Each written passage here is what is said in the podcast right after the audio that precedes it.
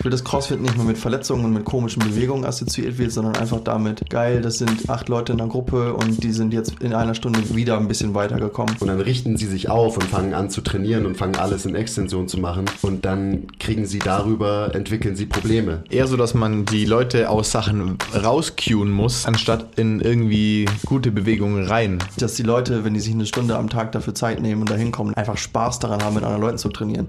Herzlich willkommen zum MTMT Podcast, der beste deutsche Fitness-Podcast der Welt. Hier sind eure Hosts Andreas Klingseisen und Christopher Herrmann. Was bringt dir dein 200 Kilo Deadlift oder dein Sixpack, wenn du dich nicht wie ein Mensch bewegen kannst und es dir am Ende vom Tag eigentlich scheiße geht? Wir geben bessere Antworten auf die Fragen der Fitnessbranche. Für was brauchst du 100 Zertifikate, wenn du keinen Zugang zu deinem Gegenüber findest? Du musst einfach ein Menschenmensch sein. Grundprinzipien sind Systemen einfach immer überlegen. Es geht um Prozessliebe und nicht um Ergebnisorientiertheit. Fitness und Gesundheit sind keine Endziele, sondern sich dauerhaft autoregulierende Prozesse. Wir haben zwar keine Ahnung davon, aber wir reden trotzdem drüber. Herzlich willkommen zum MTMT Podcast. Heute wieder mit ähm, Basti aka Jizzy Schüssler. Hallo, ich bin jetzt hier. Und wir haben einen Gast, der mir zum Glück gerade ähm, erlaubt hat, den Podcast zu eröffnen. Ähm, Marcel Mersch aka Mayhemish ist hier. Hallo, guten Tag. Herzlich willkommen, schön, dass du da bist. Vielen Dank. Wir haben vorhin schon die Hierarchie klargestellt und in der Hierarchie stehe ich deutlich unter Marcel. Ähm, deswegen muss er mir immer die Erlaubnis erstmal geben, dass ich sprechen darf. Was ist eigentlich mit Basti? Hat der eine B-Lizenz? Ja. Okay, gut, dann sind wir ja gleichgestellt. Es ist, es Rein ist theoretisch dürftest du ihm dann auch äh, die Rede erteilen. okay. Theoretisch. Das ist gut, dass wir das ähm, endlich geklärt haben. Also ich sitze hier mit zwei absoluten Alphas ähm, im Fitnessgame und ich bin sehr dankbar, dass ich. dass Was ist ich- die dass Steigerung von Alpha? Ne, Sigma ist, ist Sigma drüber oder drunter? Ich glaube, es ist drunter. Was ist denn, es gibt doch eine Steigerung von Alpha. Ultra Alpha. Und nein. Ich weiß nicht, ich dachte, der Alpha ist halt so. Deswegen ist Alpha ja das Alpha, der Alpha, die Alpha, wie auch immer, weil Alpha halt das krasseste ist, oder?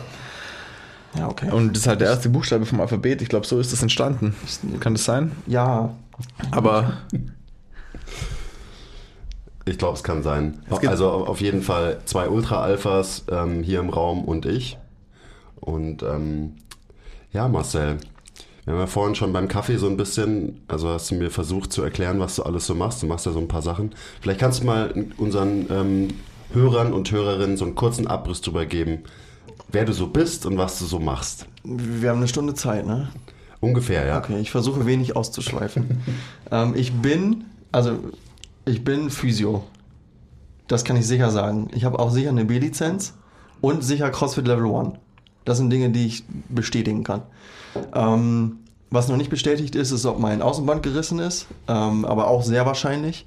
Vielleicht ist auch mein Meniskus betroffen. Mein Kreuzband ist höchstwahrscheinlich intakt. Ähm, das sind Dinge, die ich sicher sagen kann. Ähm, ich beschäftige mich mit ähm, Anpassung jeglicher Art. Ähm, wir haben gerade schon festgestellt, äh, Lebewesen biologischer Art passen sich oft sehr gut an und meistens auch an die Belastung, die sie bekommen. Steine relativ langsam, aber halt auch durch Erosion oder ähnliches.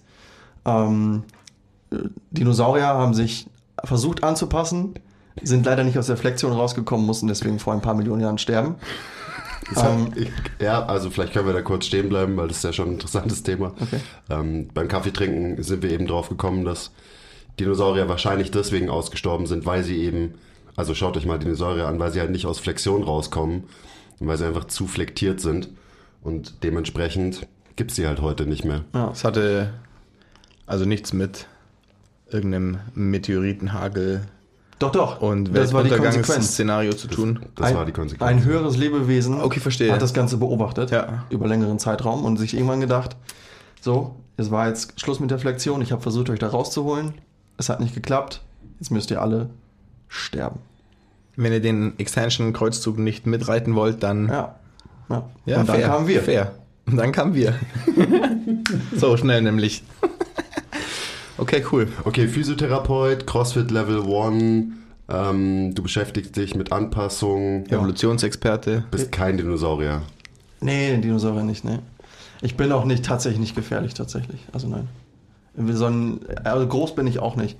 Gibt es kleine, nicht gefährliche Dinosaurier? Bestimmt. Also gibt es nicht mehr, aber gab es? Ja, Ja, gut, dann wäre ich so einer. ja. Ähm, wo, wo ist denn das mit dem Knie passiert? Vielleicht, weil das gehört ja auch noch zu dem, ähm, wer du bist und was du machst, so ein bisschen dazu. Ich trainiere relativ wenig erfolgreich seit sehr langer Zeit ähm, verschiedene Kampfsportarten, darunter hauptsächlich äh, äh, Rangeln, die große Kunst des Rangelns. Ähm, dabei war ich im Training unvorsichtig, beziehungsweise habe einen Widerstand als Widerstand wahrgenommen, aber ihn ignoriert. Und dann gab es ein lautes, ähnlich, einer, äh, ähnlich des Öffnens einer Prosecco-Flasche. Mm, Und dann hatte ich meine Ferse, also mein, meine Fußsohle eigentlich komplett im Gesicht. Also sie- sieht man das, wenn ich das jetzt nachmache? Ungefähr diese Position. So. Und dann hat das einmal laut plopp getan und dann war mein Fuß hier. Mm, Das hat nicht wehgetan tatsächlich. Ähm, aber mein Knie ist jetzt instabil. Aber das wird schon wieder. Klar. Natürlich wird es wieder. Wir sind ja ähm, Organismen, die sich sehr gut anpassen Wir können. können uns daran wahrscheinlich auch anpassen, ja. Okay, was, was machst du so mit diesem Kontext? Also so irgendwie CrossFit, Lizenz, Physio und so weiter. Also mit welcher Population arbeitest du in der Physiotherapie hauptsächlich? Ähm, und ähm, auch wo entwickelt sich das Ganze in der Zukunft vielleicht hin? Also angefangen habe ich in einer recht kleinen Praxis auf dem Land ähm, mit sehr vielen alten Menschen ähm, mit verschiedenen Problemen, aber ganz oft halt irgendwie Low Back Pain unspezifisch oder ah, meine Schulter tut weh oder neue Hüfte, neues Knie, so. Also die ganzen in Anführungsstrichen Standardsachen, die aber auch echt interessant sind, Mm, weil ich jetzt im Nachhinein da auch gelernt habe, dass sich der Ansatz eigentlich gar nicht ändert. Man will irgendwie, man, man identifiziert das, was die Leute machen wollen. Das ist dann zum Beispiel, ich möchte mich wieder hinsetzen und aufstehen können. Und dann fängt man da an und dann guckt man, was den Leuten vielleicht fehlt. Und dann sieht man vielleicht, ah, ähm, sie können ihre Hüfte nicht, nicht voll flektieren oder fast gar nicht flektieren und können deswegen halt noch nicht so gut sitzen. Mm, Dann erarbeitet man das. Ähm, in der Ausbildung lernt man, dass man das eher passiv macht. Ich habe es eigentlich eher aktiv gemacht. Ähm, oder mache es immer noch aktiv. Es hängt äh, zum großen Teil wahrscheinlich damit zusammen, dass ich auch echt faul bin und ich selber gerne körperlich arbeite. Ähm, und reden und so ein bisschen Cues geben und so ein bisschen taktile Reize. Ähm, da habe ich mich schon gesehen und da sehe ich mich auch langfristig tatsächlich. Ich glaube, das kann ich auch bis 67 machen. Ähm, ja, das habe ich anfangs gemacht und dann bin ich durch ganz, ganz viele interessante Zufälle, also es ist ja ganz oft so im Leben, dass man irgendwie mal zurückblickt und sieht, ah, dieses, seit diesem Ereignis ist es irgendwie besser geworden oder halt schlechter auch. Ähm, dann bin ich in einer Physiopraxis gelandet, die genau diesen Ansatz fährt, also eher hands-off, äh, wenn, hands-on, dann sehr spezifisch. Also hands-on ist nie spezifisch in unserer Branche, also in der Physiobranche. Ähm, aber es gibt wahrscheinlich Sachen, die zielführender sind als andere. Behaupte ich jetzt einfach mal so. Also ein, ein, eine chiropraktische Manipulation, finde ich, geht schneller. Also man hat den gleichen Erfolg wie mit einer Mobilisierung, Mm, aber es geht vielleicht einfach schneller. Ich bin übrigens kein Chiropraktiker und ich kann das auch nicht und ich darf das rein theoretisch auch nicht. Aber in meiner Freizeit mache ich das schon ganz gerne. ähm, wo war ich? Genau, Ansatz. Ähm, jetzt bin ich in einer Praxis, die genau diesen Ansatz fährt. Also aktiv. Mm, weil Leute kommen mit Pro äh, Bewegungsproblemen zu uns, mit bewegungsabhängigen Problemen in der Regel. Und ich verstehe bis heute nicht so die Logik von, von vielen Manualtherapeuten, dass sie dieses Problem lösen wollen, ohne dass sich der Mensch selber bewegt. Der Ansatz ist für mich nicht logisch, in sich nicht. Ähm, das lernen wir halt in der Ausbildung, das lernt man dann wahrscheinlich auch in irgendwelchen MT-Fortbildungen, äh, die ich übrigens nicht gemacht habe. Noch nicht. Ähm, wegen der Abrechnung muss ich das natürlich langfristig machen. Ähm, aber also das, das ist für mich irgendwie nicht logisch. Also es, es klappt auch nicht. Also das ist, der, ja auch total das ist, das ist unlogisch also, einfach. Ja, genau, es ist unlogisch, aber es klappt halt auch einfach nicht. Mm, Und wenn es klappt, dann hast du wahrscheinlich keinen großen Beitrag dazu geleistet, sondern es ist einfach die, die drei Wochen der Entzündungsphase sind um und dann können sich die Menschen halt besser bewegen. Und du, du klopfst dir selber auf die Schulter und sagst, ah, ich habe das mit meinen Händen gemacht. Ich habe das Gelenk wieder in die richtige Position gebracht. Ähm, ich habe die Triggerpunkte wegmassiert. Mm, Wie auch immer. Ähm, das sind ja alles Sachen, die ich selber gemacht habe und auch teilweise immer noch mache, wenn es halt die Situation irgendwie mh, erfordert. Also es gibt natürlich auch gerade bei den älteren Menschen ähm, Personen, die noch nicht sich bewegen können so gut. Die können vielleicht stehen und einen kleinen Schritt gehen, aber die können sich vielleicht noch nicht so gut selber äh, hinsetzen und aufstehen. Und da habe ich dann oft in der ersten Sitzung einfach mit einer passiven Behandlung angefangen, um irgendwie ein Vertrauensverhältnis aufzubauen und den Leuten vielleicht auch schon mal einen groben Kurs zu geben, wohin es gehen soll. Mm, Und dann klappt das auch. Dann geht man halt fünf Schritte mit denen und dann müssen die sich hinsetzen. Beim nächsten Mal gehen die zehn Schritte. Und dann kommen die irgendwann ohne Krücken rein, zum Beispiel, oder ohne Rollator. Und dann fällt ihnen das selber gar nicht auf. Und dann fragt man so, wo ist denn Rollator eigentlich? Ah, oh, habe ich zu Hause gelassen. Ähm, und das kann man dann natürlich ins fast Unendliche steigern. Also es fängt, also ich habe quasi ganz unten angefangen und versucht, Leute irgendwie auf 5% zu bringen. Mm, Und in der Praxis, in der ich jetzt arbeite, ist es oft, dass ich Leute von 75 auf 80% oder von 75 auf 99% bringe. Started from the bottom, now we're here. Ja, genau. Und ich glaube, das ist aber für die Entwicklung auch echt wichtig, ähm, weil ein Sportler, der vielleicht äh, 10 Kilo auf seinen Backsquat bringen möchte, ähm, also ob das jetzt richtig oder falsch ist, müssen wir uns, glaube ich, nicht drüber unterhalten. Ähm, aber das finde das ist, glaube ich, wesentlich einfacher als Oma Erna mit zwei neuen Hüften und einem neuen Knie wieder 50 Meter Gehstrecke zu ermöglichen. Heißt, du arbeitest inzwischen mit einer anderen Population, mit einer athletischeren Population. Das habe ich da so rausgehört. Athletischer, ja. Ähm, sehr extension gebiased. Ähm, das ist mir äh, in, der, in der anderen Praxis früher gar nicht so aufgefallen, ähm, dass Sportler ja in der Regel doch sehr extension gebiased sind, weil ich halt keinen Sportler hatte. Ähm, aber es ist dieser, äh, du sprichst auch von diesem Matrix-Moment. Ähm, das stimmt tatsächlich. Alle Leute, die irgendwie Fitnesssport machen, sagen, meine Schulterblätter die dürfen doch gar nicht hier weg. Dann, verletzt sich doch meine Schulter, oder nicht? Mein Rücken, darf der rund werden? Was ist überhaupt rund? ist rund vielleicht tatsächlich neutral? Ähm, und alleine, alleine solche Sachen schon nur zu erklären und du siehst dann in den Augen von den Leuten so, ah, okay, ah, das macht ja Sinn. Ah, ich probiere das mal aus und dann probieren die es aus und dann klappt es und dann ist geil. Mm, Ich würde sagen, mein Job ist jetzt wesentlich einfacher, aber macht wesentlich mehr Spaß. Warum ist er einfacher? Weil das, gerade als du es erzählt hast, warum ist es einfacher, mit so einer Population zu arbeiten, als mit eben zum Beispiel ähm, den, den Senioren, wo du halt den Progressive Overload auf von einem Schritt zu fünf, zu zehn Schritten und so weiter gehst? Liegt es am, am Buy-in in erster Linie der Leute? Weil wenn Athleten zu dir kommen, die halt einfach auch natürlich mehr Bock haben, Sachen zu machen und so weiter? Oder warum ist es leichter? Ähm, der Bayern ist geringer, definitiv, und das ist wahrscheinlich aber nicht der wichtigste Faktor. Also ich hatte auch immer Spaß daran, Leute zu motivieren, ähm, auch wenn es so die simpelsten Sachen waren. Mm, Der Bayern macht es natürlich einfacher, ja. Aber die Probleme bei den Athleten sind meistens wesentlich eindeutiger, sowohl biomechanisch als auch psychologisch. Also die Leute sagen, also das, das klassische Beispiel ist, sind halt die Schulterblätter beim Bankdrücken. Ähm, und wenn du denen dann kurz erklärst, wie ein Schulterblatt funktioniert und dass es ja auch irgendwie auf dem Brustkorb sich bewegen kann und nicht an der Wirbelsäule festgetackert sein muss und dass man das nicht auf alle Bewegungen übertragen muss. Man kann das vielleicht im, im Powerlifting-Kontext irgendwie machen und dann klappt es vielleicht auch ganz gut. Es klappt wahrscheinlich nicht so gut, wenn du Latzug machen willst. Oder halt irgendwelche anderen Alltagsbewegungen. Genau, oder jede andere Oder jede andere normale Bewegung, ja. Mm. Und deswegen ist die Hürde da, einen Erfolg zu haben, echt gering, weil du denen einfach nur kurz sagen musst, wie es funktioniert und was sie machen müssen. Und die haben halt nicht diesen Faktor der Dekonditioniertheit. Die können eine Übung lange am Stück und oft machen und immer wieder ähm, und haben so wahrscheinlich schnelleren, größeren Erfolg. Hm, Zusammen, ja, also mir macht beides definitiv Spaß. Ich finde auch beides echt wichtig. Und ich finde auch wichtig, beides zu können. Mm, Aber ich fühle mich, glaube ich, jetzt besser aufgehoben. Passt ja auch zu dir einfach so.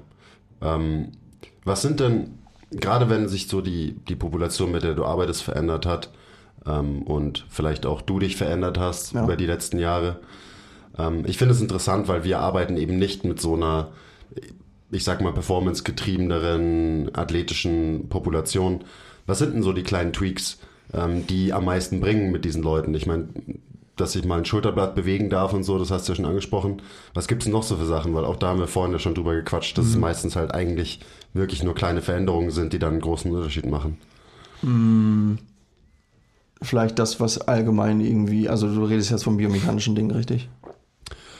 Ja, auch, aber also kann natürlich auch was Ja. Psychologisches sein oder so, aber ich denke mal, damit befasst du Ja. dich am Ende einfach auch viel. So Ja, mit den ich- biomechanischen Veränderungen, Veränderungen genau. in der Bewegung. Also ich glaube, dass ähm, gerade bei, bei so Bewegungseinschränkungen, die psychologisch sind, der psychologische Faktor natürlich riesengroß ist.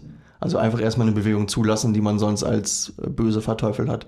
Sei es jetzt äh, Wirbelsäulenflexion oder halt Knievalgus oder ähm, ein, absenken, sich, ein sich absenkendes Fußgewölbe, ein, ein dynamischer Fuß, ähm, der irgendwie auch nicht als so super stilvoll gilt. Ähm, darüber hat man schon die, also deswegen sage ich, dass es so mega einfach ist.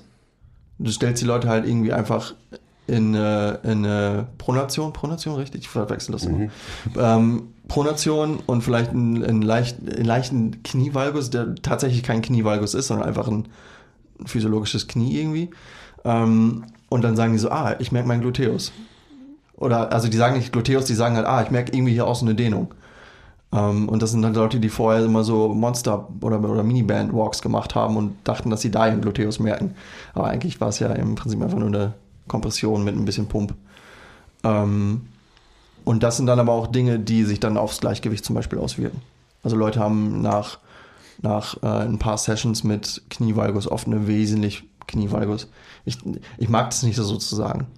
Ja, Weil, ich, ich, glaube, am Ende ist es ja die richtige Bezeichnung Ja, des Kniewagens. ja, ja. Das Problem ist nur, dass das automatisch als negative Begrifflichkeit aufgefasst wird. Ja, genau. Und es, aber es gibt, irgendwie gibt es keinen besseren Begriff dafür. Eigentlich Vielleicht- ist Knievalgus ein neutraler, ähm, nicht bewertender. Begriff, aber so wird es nicht wahrgenommen. Ich glaube, wir sollten jetzt einfach anfangen, das ganz selbstbewusst als, äh, als Knievalgus zu bezeichnen. Ja, es ist eh, finde ich, absolut überflüssig, das überhaupt irgendwie dazu zu sagen, sondern das hat eine Bewegung vom Knie. Ich meine, wenn, keine Ahnung, der Ellenbogen macht auch wilde Sachen und niemand redet über den scheiß Ellenbogen wegen irgendwelchen Bewegungen oder. Meinst du meinen Das war jetzt Ellenbo vielleicht Ellenbogenvalgus? ein blödes Beispiel, aber so, es ist einfach. Nee, der hat ja auch einen. Es ist halt einfach so eine, eine, es ist halt eine Bewegung, Ja, die, die passiert nicht- einfach. Nicht ganz gerade. Und die wurde irgendwie so verteufelt, obwohl sie überhaupt nie ein Problem war. So, das Problem ist ja eigentlich immer was anderes. Und das geht ja auch nur mit der Pronation einher, die du gerade irgendwie beschrieben hast. Das heißt, eigentlich müsste man einfach überhaupt nicht mehr drüber reden und es überhaupt nicht mehr thematisieren. Doch, man muss, drüber, man muss erstmal den Leuten klar machen, dass es halt normale Bewegungen sind und Ja. dass wir in dieser Fitnessbranche gewisse Probleme kreiert haben, die keine Das Probleme Punkt, sind. ja. Also Ja. eben, dass wir einen pronierenden Fuß, einen kollabierenden Fuß nennen, dass wir einen Knievalgus, ein kollabierendes Knie nennen, dass wir Fair. eben Fle- Flexion ist sowieso verboten und wie wir jetzt auch wissen, sind die Dinosaurier ausgestorben, weil sie zu viel ihre Wirbelsäulen geflext haben und so. Also es ist schon nicht einfach, da durchzublicken, wenn man jetzt nicht so tief drin steckt in der Materie. Ich finde ganz interessant, wenn man irgendwie ins Tierreich schaut, so ein bisschen. Also die denken, die, die machen sich natürlich keine Gedanken über ihre Bewegung. Und da steht nicht äh, ein, äh, ein, ähm, ein anderes Tier daneben und bewertet irgendwie die Bewegung oder die Gelenkstellung. Und die haben ja in der Regel nicht solche Probleme, wie wir jetzt haben.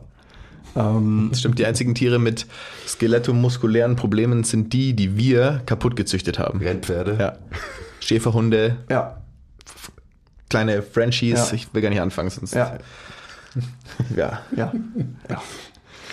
Ähm, also es ist eigentlich super interessant, dass zu dem Zeitpunkt, wo wir angefangen haben, uns darüber Gedanken zu machen, ähm, oder was heißt Gedanken zu machen, um, uns- um uns zu limitieren in Bewegung, äh, sind Probleme entstanden. So. Ja. Probleme, die keine Verletzungen sind. Also klar gibt es immer noch sowas wie Verletzungen, ähm, aber ich glaube, Wear and Tear hat wesentlich zugenommen, nachdem wir angefangen haben, uns äh, bewertungsmäßig Gedanken über Bewegung zu machen. Fucking crazy eigentlich. Ich hatte, ich hatte gestern einen Gedanken, ist jetzt vielleicht ein bisschen gewagt, aber ähm, ich glaube, wenn es um Haltung geht, viele Leute, die zu uns kommen, bei dir bestimmt genauso, ähm, wobei bei dir vielleicht weniger, weil sie alle schon im Extension Bias drin hängen, ähm, die kommen und sagen so, ja, ich will an meiner Haltung arbeiten, aber da geht es um was Ästhetisches. Die sind nicht zufrieden mit ihrer Haltung aus einer ästhetischen, ähm, aus einer Sichtweise.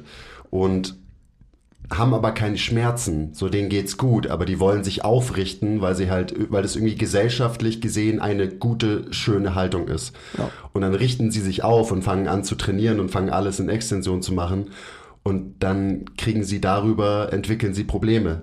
So, also auch so, wo sie keine hatten, außer ein eben Brainfuck von wegen, ich habe keine gute Haltung, ich habe keine schöne Haltung. Ja. Ähm, also ist natürlich nicht immer so und muss auch nicht so sein, bla bla bla bla bla.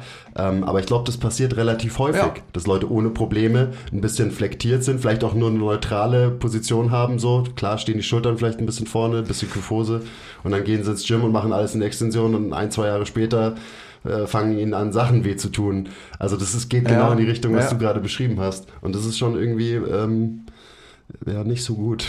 Ich glaube, wenn die Schultern weiter vorne sind, sehen die auch ein bisschen kugeliger aus. Ich glaube, das ist tatsächlich besser, wenn man ein bisschen flektiert steht. So Ja. fürs, fürs äh, rein ästhetisch alpha-männliche Aussehen. Vielleicht sollten wir da eine Bewegung starten. Die Flexion-Bewegung, ja. Ich meine, ich glaube, also ganz noch ein, ein Schritt davor ist halt so das Problem, dass wir angefangen haben, Bewegungen zu bewerten in gut oder schlecht und so weiter. Aber noch ein Schritt davor ist halt passiert, dass wir aufgehört haben, uns zu bewegen und Ja. dann angefangen haben, Bewegungen, die keiner mehr gemacht hat, zu bewerten und Probleme zu kreieren, wenn dann Leute sich mal irgendwie bewegt haben, aus Situationen und Positionen heraus, wo sie sich nicht mehr bewegt haben. So, weil es ist ja alles irgendwie kein Problem, bis es zum Problem wird. Und dann zwingst du dich halt aus deiner Nichtbewegung in Bewegung, von der irgendwer gesagt hat, dass sie gut ist. Und dann ist es ja irgendwie auch logisch, dass es Probleme gibt. So, weil das ist dann halt quasi, kannst auch gegen eine Wand laufen. So. Heißt also, du arbeitest eigentlich nur mit ähm, Pronation, Knievalgus, Flexion und dadurch ähm, heilst du deine athletische, performancegetriebene P Population. Wer halt hat recht. Mehr muss ich dazu nicht sagen. Sowieso. Ähm, nee, also klar arbeite ich an spezifischen sportlichen Zielen natürlich auch, ähm, die dann teilweise auch sowas wie Extension natürlich erfordern.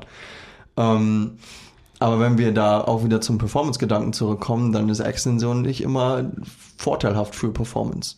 Es kann für manche Leute dann vorteilhaft sein. Ähm, ist natürlich, äh, kommt drauf an. Es ist irgendwie individuell auf eine gewisse Art und Weise.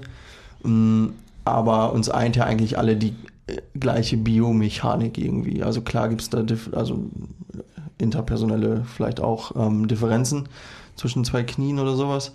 Aber das funktioniert erstmal alles ziemlich gleich. Und es funktioniert nicht in Varus, Außenrotation, Extension, Supination. Es funktioniert halt, wenn es Kräfte aufnimmt, andersrum. Und dann äh, wird die Performance aber auch besser. Heißt, du bist am Ende auch nicht, nicht nur, in Anführungszeichen, Physio, sondern schon auch irgendwie Performance Coach dann für diese Leute. Ähm, beziehungsweise es geht halt Hand in Hand, weil natürlich jemand, Ja. der dem nichts mehr wehtut in seinem Backsquat, der kann dann auch wieder stärker werden im Backsquat. Ähm, Richtig. Dementsprechend trainierst du halt mit den Leuten in erster Linie auch, oder? Ich bin bei solchen Aussagen immer vorsichtig, weil dann kommt wieder dieses, ja, du denkst so reduktionistisch und irgendwie machst du ja auch gar nichts und ähm, eigentlich stehst du nur daneben und die Leute trainieren. Das höre ich halt relativ oft. Aber das haben wir doch schon geklärt, dass du halt einfach faul bist und Ja. eben nur daneben stehst. Ich versuche es ja auch gerade einfach nur schön zu umschreiben. ähm, Ist okay, es ist auch unser Job, ist ähm, Ja. faul sein, daneben Ja. stehen, klug daherreden, Wiederholungen zählen. genau. Ähm, Das mache ich übrigens gar nicht. Ich zähle keine einzige Wiederholung. Habe ich auch noch nie gemacht. Ja, ich tue mir da mittlerweile auch recht schwierig. Besonders wenn das so über fünf Wiederholungen hinausgeht, dann wird das echt schwierig. Ja, ich kenne das. Aber wenn man am Ende sagt, mach noch zwei, dann wirkt es wenigstens so, als Genau, ja, gezählt. das ist ganz wichtig. Reicht's ja auch. Oder wenn man, wenn man, wenn man, wenn, wenn man gefragt wird, wo bin ich, wie viele muss ich noch machen, dann muss man einfach selbstbewusst sein und eine Zahl sagen Du und bist nicht jetzt überlegen. Fertig. Pause. Kurz Gesicht beurteilen. 86! Und dann habe ich wieder zurück auf den auf Sachen notieren. Äh, So ein Strichmännchen drauf. ja, genau. Extension Bias. Hm, was war die Frage? aber ähm, weiß ich auch nicht mehr, aber ist egal, ich habe eine neue. Äh, ist Ja, nicht du alles, trainierst mit deinen Leuten, war so ursprünglich die Frage, nicht- aber das hast du ja eigentlich schon gesagt. ist nicht eigentlich alles andere reduktionistisch? Ja. Weil du gerade gesagt hast, Ja. du wirst als, als reduktionistisch bezeichnet. So. Also zwei Sachen werden mir äh, vor allem vorgeworfen. Einmal Reduktionismus Mhm. und dann, dass ja eigentlich egal wäre, wie sich jemand bewegt. Weil, Ja. ich, weil ich viel, viel Zusatzbewegung oft zulasse für einen gewissen Zeitraum. Ähm, klar, Was bedeutet Zusatzbewegung? So in dem. ähm, außerhalb von diesem 100% wie ein Backsquat aussehen muss. Also, Also außerhalb der gelernten Norm im, Ja, genau. im Wie Kraftsport. kannst so du es ungefähr. wagen? Mm. Die Übung muss so aussehen Zusatzbewegung finde ich gut. und bei jeder Person genau so. Und Ja, dann wir wird dir glaub und dann wird dir von diesen Leuten Reduktionismus vorgeworfen. Ja. Geil. Ich würde dir gerne diese Person jetzt hier auch sitzen haben. Ist auch egal. Ähm, ja, red weiter.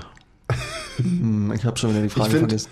Na, du hast gesagt, dir wird vorgeworfen auf der einen Seite Reduktionismus und auf der anderen Seite, dass dir doch, dass dir egal ist, wie sich Leute bewegen, so ungefähr. Und das ist für mich ein super interessantes Thema, weil das ist es ja nicht. Dir ist es ja nicht Ja. egal, wie sich Leute bewegen. Genau. Aber es gibt ja gerade eine Strömung, gerade auf sozialen Medien, die ich ähm, liebevoll Bewegungsnihilisten nenne, Ja. die wirklich denken, Ja. dass quasi Technik und wie sich jemand bewegt egal ist, Ja. weil sie eben gewisse Studien fehlinterpretieren. Ähm, vielleicht können wir da einfach mal ein bisschen drüber reden. So, wo ist denn die Grenze? Weil ich, ich korrigiere auch deutlich weniger. Ja. Das bedeutet aber nicht, dass mir egal ist, wie sich mein Kunde bewegt. Im Gegenteil, es ist mir inzwischen viel wichtiger.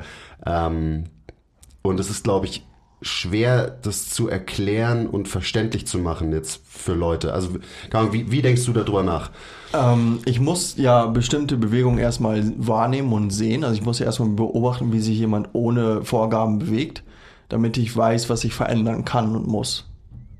Mm, dementsprechend geht oft der erste Kontakt über, mach mal eine Kniebeuge oder alleine schon, wenn jemand vor mir hergeht, sehe ich ja, wie sich die Leute bewegen. Ähm, oft kommen die dann auch mit spezifischen Übungen zu mir und sagen, ich habe in Übung XY das und das Problem und dann sage ich, ja, mach mal. Und dann machen die das und dann sage ich, na, versuch mal deinen Bauch anzuspannen. Blödes Beispiel, aber äh, es ist oft Bauchanspannen tatsächlich. Äh, Gerade bei irgendwie Latzug-Geschichten oder sowas. Und dadurch verändert sich natürlich der, die Bewegung schon mal ein bisschen. Mm, Und dann ist es aber immer noch nicht noch nicht viel anders und immer noch ist nicht gekommen, ja, du musst deine Schulterblätter dahin bewegen und du musst das machen und du musst das machen und dein linker Zeh muss nach oben und dein rechter muss nach unten. Ähm, es ist immer noch nur, spann mal ein bisschen deinen Bauch an und mach mal Bewegung XY. Ähm, genau das gleiche ist es auch bei, das beste Beispiel ist wahrscheinlich alles, was irgendwie unilateral mit den Beinen ist. Äh, belaste mal irgendwie die Innenkante von deinem, äh, von deinem Fuß, auf dem du stehst. Und dadurch verändert sich ja die, die Bewegung schon. Ich habe aber nicht gesagt, bring mal dein Knie nach innen, dreh mal deine Hüfte nach dahin, spann mal deinen Bauch an, guck mal, äh, keine Ahnung, Richtung Sonne. Ähm, es ist einfach erstmal nur ein kleiner Cue gewesen, der aber sehr viel ausgelöst hat. Und dann wird halt gesagt, ja, dir ist ja egal, was der Rest macht. Ist mir nicht egal. Ich versuche durch diese eine gezielte Sache, über die ich mir sehr, sehr lange Gedanken gemacht habe und wo ich geguckt habe, muss ich, also ich versuche mal so wenig Cues wie möglich zu geben. Und am besten fahre ich mit dem Fuß. Weil wenn der Fuß was Richtiges macht, dann macht in der Regel das darüber auch was Richtiges. Und wenn das darüber nicht das Richtige macht, dann kann ich da immer noch rangehen. Aber dazu muss ich ja erstmal falsche Bewegung sehen. Richtig und falsch ist schlecht, aber dazu muss ich erstmal Bewegung sehen. Ich muss Bewegung sehen, um Bewegung verändern zu können. Als Coach, Physiotherapeut, Trainer, Busfahrer, was auch immer. Das, das ist dieser Constraints-led Approach im Coaching, dass man, dass du halt mit Constraints arbeitest und also in dem Fall ist es dann halt ein, ja, halt ein mentaler Constraint über einen Coaching-Cue, wie zum Beispiel belaste deinen Fuß mal da. Ja. Dann hat der Mensch quasi für einen Satz Split Squats zum Beispiel einfach nur eine Aufgabe und Ja. das ist, den Fuß da zu belasten. Ähm, damit überfordert man ihn nicht. Und dann organisiert sich eben dieses, dieses Mensch in dieser Bewegung wahrscheinlich neu. Ja. Und ja, wenn es dir dann besser gefällt als davor, dann sagst du, okay, mach das jetzt noch. 100 Mal. Genau, mach das noch, mal, noch 100 Mal aufgeteilt auf x Sätze oder so. Ähm, aber das bringt es gut auf den Punkt. Das hat, glaube ich, jetzt auch gut erklärt. So, weil uns ist ja irgendwie wichtig, dass das System sich sinnvoll selbst organisiert in Bewegung. Mm, Weil das wird es eh tun und wir pfuschen oft viel zu viel rein. Ja. So, das ist ein großes Problem, weil wir gewissen Standards folgen, wie zum Beispiel, nee, du brauchst einen geraden Rücken oder so. Ein gerader Rücken ist halt schon mal kein, hat schon mal nichts mehr mit einem, mit einer neutralen Wirbelsäule Das hat nichts zu mit tun. dem Rücken zu tun. Zum Beispiel, ja. Wenn der Rücken gerade ist, ist es eher schlecht wahrscheinlich. Gerader Rücken ist schwierig, aber trotzdem, das ist halt immer noch das, was als gut und richtig angesehen wird. Also ich habe gestern auch mal wieder, keine Ahnung, eine halbe Stunde auf Instagram gescrollt und so weiter und da werden dann halt Progressionen zum Langhantelkreuzheben erklärt. Ähm, gut, das ist nochmal ein ganz anderes Thema, dass man erstmal die Übung machen muss, dann muss man die machen, dann die machen und am Ende kann man dann die Königsdisziplin machen, Langhantelkreuzheben. Und alles, was ich da gesehen habe, ist halt nicht nur mit einer geraden Wirbelsäule, sondern sogar tatsächlich mit einer extendierten, also mit einer, also ich, ich würde es als überstreckte Wirbelsäule bezeichnen. Und das wird dann halt, das ist dann halt der, der Ratschlag, den Leute konsumieren. So, ah, okay, so muss ich diese Übungen machen. Und dieser Trainer hat gesagt, so ist es richtig. Und dann ist gut. Und das ist so das Musterbeispiel dafür, wie viel wir reinpfuschen, weil würde man nicht mit diesem krassen Extension Bias da rangehen, dann würden Menschen die Bewegungen ganz anders machen und wahrscheinlich auch sinnvoller machen, weil wir meistens halt nicht klüger sind als die Selbstorganisation von unserem System. Vielleicht würden, würden, vielleicht würden die die Übung gar nicht machen. Stimmt, ja. Also wahrscheinlich nicht. Weil sie wahrscheinlich auch sagen würden, er fühlt sich irgendwie scheiße an. Irgendwie ist das komisch. Ja. Warum guckt mich der Trainer dabei eigentlich so komisch an? Warum fasst er mich an? Und das ist schon abgefahren, oder? Also, dass man einfach in vielen Aspekten das Gegenteil macht von dem, was lang, was man auch selber lange, also bei, ich habe selber lange Zeit als richtig angesehen, beziehungsweise das als falsch angesehen. Und jetzt gebe ich den Leuten mehr von dem, was ich früher für falsch gehalten habe. Und schon fangen Leute an, äh, sich besser zu bewegen, schneller schmerzfrei zu werden, ähm, beweglicher zu werden und so weiter Ja. und so weiter. Was haben wir da, was haben wir da gemacht? So. Und auch jetzt, irgendwie stehen wir gerade vor, gefühlt vor so einem Trümmerhaufen. So was haben wir angerichtet über die letzten Jahrzehnte. Und jetzt muss man so ganz vorsichtig sagen, so, hey Leute, hey, hey, Knievalgus ist nicht schlecht. Pronierender Fuß auch nicht und so. Aber dafür wird man auch gerne mal gecancelt. Ja, weil das Verrückte ist halt, dass der Trümmerhaufen, den wir da irgendwie angerichtet haben, nach wie vor größer wird. So, weil Ja. manche Leute da immer noch rumragen ähm, und Trümmer machen, anstatt zu versuchen, irgendwie die Steine wieder zusammenzufügen. Ähm, ich glaube übrigens, dass ich werfe den meisten Leuten, die das so machen, gar nicht vor, dass sie das irgendwie sich selber beweihräuchernd oder böswillig oder sowas machen. Ähm, es ist wahrscheinlich einfach in die falsche Richtung informiert worden Voll. ähm, und dann in dieser falschen Richtung vertieft worden. Und dann ist man irgendwann nach 20 Jahren Experte für Langhantelkreuzheben, was in der Regel fünf Minuten dauert, bis man weiß, worum es geht. Mm, Fun Fact, ja. Und wenn man sich da natürlich immer weiter vertieft, dann will man da vielleicht auch irgendwann nicht mehr so raus, weil man ist dann irgendwie voll aufgeschmissen, wenn es keinen Langhantelbankdrücken und Kniebeugen und Kreuzheben mehr gibt. Und wenn es irgendwie Wiederholungszahl unter 5 oder über 30 gibt, dann wird es halt schnell schwierig, weil da passiert ja gar keine Hypertrophie mehr, oder? Und eigentlich muss sie doch irgendwie nahe Muskelversagen sein, oder?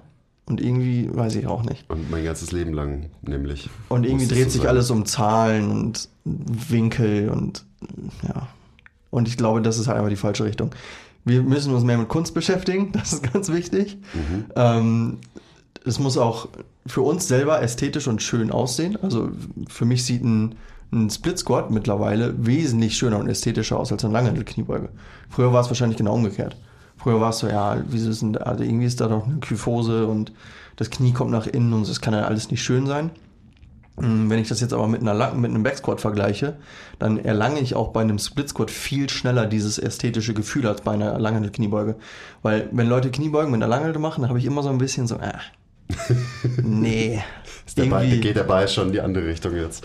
irgendwie sieht das kacke aus. Ja, also, also ich- ich finde ja, es kommt irgendwie drauf an, wer die Kniebeuge wie macht. So. Und dann klar, ob es ein Backsquat, ob es ein Front Squat ist oder wie auch immer und so. Es gibt natürlich auch schöne Kniebeugen, aber es gibt halt auf jeden Fall auch Menschen, und ich zähle mich da nach wie vor ähm, dazu und ich weiß nicht, ob es immer noch an meiner mangelnden Hip Mobility oder woran auch immer liegt, die einfach, weiß nicht, keinen schönen Backsquat haben können, weil es immer so aussieht, als ob mein System zu irgendwas gezwungen wird, Ja. worauf es einfach absolut keinen Bock hat. Und ich bieg, also ich bieg mich in einen Backsquat rein und so. Ich überlegst schon länger mal wieder, einfach mal eine Zeit lang welche zu machen, um halt mal wieder auszuprobieren, wie es sich anfühlt und wie es aussieht und so weiter, weil ich es halt, keine Ahnung, seit drei Jahren nicht gemacht habe. Zwei, mindestens zwei Jahren auf jeden Fall. Aber ich, auch wenn man sich das dann, wenn ich mir alte Videos anschaue und so, das geht halt auch teilweise einfach irgendwie nicht, weil ich mein, ich weiß nicht, das soll jetzt überhaupt keine Ausrede sein, so dass ich nie irgendwie gut im Backsquatten war, das weiß ich und das ist gut für mich und ich muss mir da überhaupt nicht rausreden. Kannst du dich aber überhaupt Fitnessprofi irgendwie nennen, wenn du keinen guten Backsquat hast? Wenn du nicht die Königin aller Übungen machst. Ist das Kreuzheben die Königin oder Nee? Backsquat, glaube ich. Ist, Bankdrücken. das ist eine gute Frage. Ich glaube, die Königin aller Übungen ist der Langhantel Dann ist Backsquat Bank, immer noch. Bankdrücken ist dann der Alpha-Mail der Übung. Genau. Geil. Bank, Langhantel Bench ist der Alpha unter allen Übungen. Auf jeden Fall müsste ich mir halt irgendwie Knochen brechen, um die ganze Bewegung schöner zu machen. So ist mein Take gerade. Ja, ist, ist ja auch einfach so. Also, keine Ahnung, mir fällt jetzt kein besseres Beispiel ein als zum Beispiel Lane Norton. Lane Norton hat halt einfach einen super hässlichen Backsquat, weil er halt einfach die Hebel hat, die er hat. Ja. So ähm, heißt nicht, dass er nicht äh, sau stark ist in dieser Bewegung. Ähm, aber auf der anderen Seite, ich schaue gerade sehr viele ähm, Weightlifting-Videos an. Ähm, aus irgendeinem Grund hänge ich da gerade drin. Und da gibt es halt schon so ein paar Jungs, die machen einfach wunder, wunderschöne Backsquats. Ja. Ähm, aber die sehen halt auch meistens tausendmal schöner aus als äh, Powerlifting-Backsquats. Ja. Und die können die, die können halt einen Backsquat so aufrecht machen, dass es Ja. so aufrecht kann ich nicht mal einen Frontsquat machen. So wahrscheinlich. Das Oder sind ich- es solche Backsquats? glaub ich auch Oder Das sind so richtig Thema. geschmeidige, so weißt du, ich drop einfach da unten rein. Ja. Da ist äh, Tiefe natürlich kein Problem. Ja. Dann sieht man auch diesen wunderschönen Knievalgus Ja. oft, weil Ja. sie so tief beugen, Ja. sieht man den natürlich mehr, weil es irgendwie insgesamt dynamischer ist. So, ja, Oberkörper ist aufrechter und so. Also, das ist schon, ähm, finde ich schon nach wie vor sehr, sehr ästhetisch. Aber das, was du sagst, das finde ich schon interessant, dass man auch so sein eigenes Ansinnen und seine Wahrnehmung von Bewegung halt verändert und sagt so, boah, das ist eine schöne Bewegung, wo man halt vor ein paar Jahren gesagt so, ach, mit der funktionelle Scheiß so, komm mir nicht mit so einer Kacke. Niemand braucht Split Squats. Niemand braucht funktionelles Training. Genau, Split Squats sind total albern, weil da kann man ja keine Last bewegen und auch keine Muskeln aufbauen und ähm, überhaupt und so weiter. Ähm, was halt auch, also auch so diese, diese Denkweise ist ja auch einfach halt falsch. So ist halt, das macht halt auch gar keinen Sinn eigentlich, so zu argumentieren. Aber so wird immer noch argumentiert. Also das ist immer noch das, das große Argument für bilaterale Bewegungen, gerade mit der Langhantel. Ja, du kannst da viel Last bewegen und so. So, ja, okay. Aber kommt die Last denn überhaupt da an, wo du sie haben möchtest? Ja, das ist eine gute Frage. Kleiner Break. Wenn euch gefällt, was wir machen und ihr uns unterstützen wollt, zeigt uns ein bisschen Liebe, gebt uns Feedback, teilt die Folge, supportet uns auf Patreon. Den Link findet ihr in der Beschreibung. Und jetzt geht's weiter mit der Folge. Wie ist es denn so in deiner Erfahrung? Also gerade wenn du jetzt mit ähm, Leuten arbeitest, die viel an der Langhantel sind. So was, was musst du den Leuten so ein bisschen mehr geben, damit es ihnen besser geht, damit sie sich besser bewegen? Ähm, und aka, wo kommt vielleicht oft ein bisschen zu viel von der Last an, die da halt bewegt wird in so einem klassischen Krafttraining? Ähm, es kann, glaube ich, in verschiedene Richtungen gehen. Ähm, jemand, der jetzt Powerlifting macht, also niemand macht professionell Powerlifting, aber Leute machen halt Powerlifting, weil sie es machen wollen.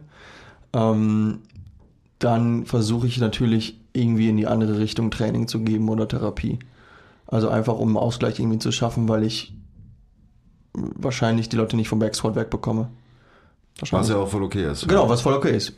Da muss man sich aber dann auch selber als ähm, Athlet oder Athletin irgendwie bewusst sein, dass man dann aber Ausgleicharbeit leisten muss, irgendwie, um wieder physiologisch als Nicht-Lego-Männchen durch die Welt zu gehen. Mm, Und in der Regel sind das halt die Leute, die ich habe, sind ja Patienten in der Regel, also Leute mit Problemen, ähm, das sind meistens Schmerzen.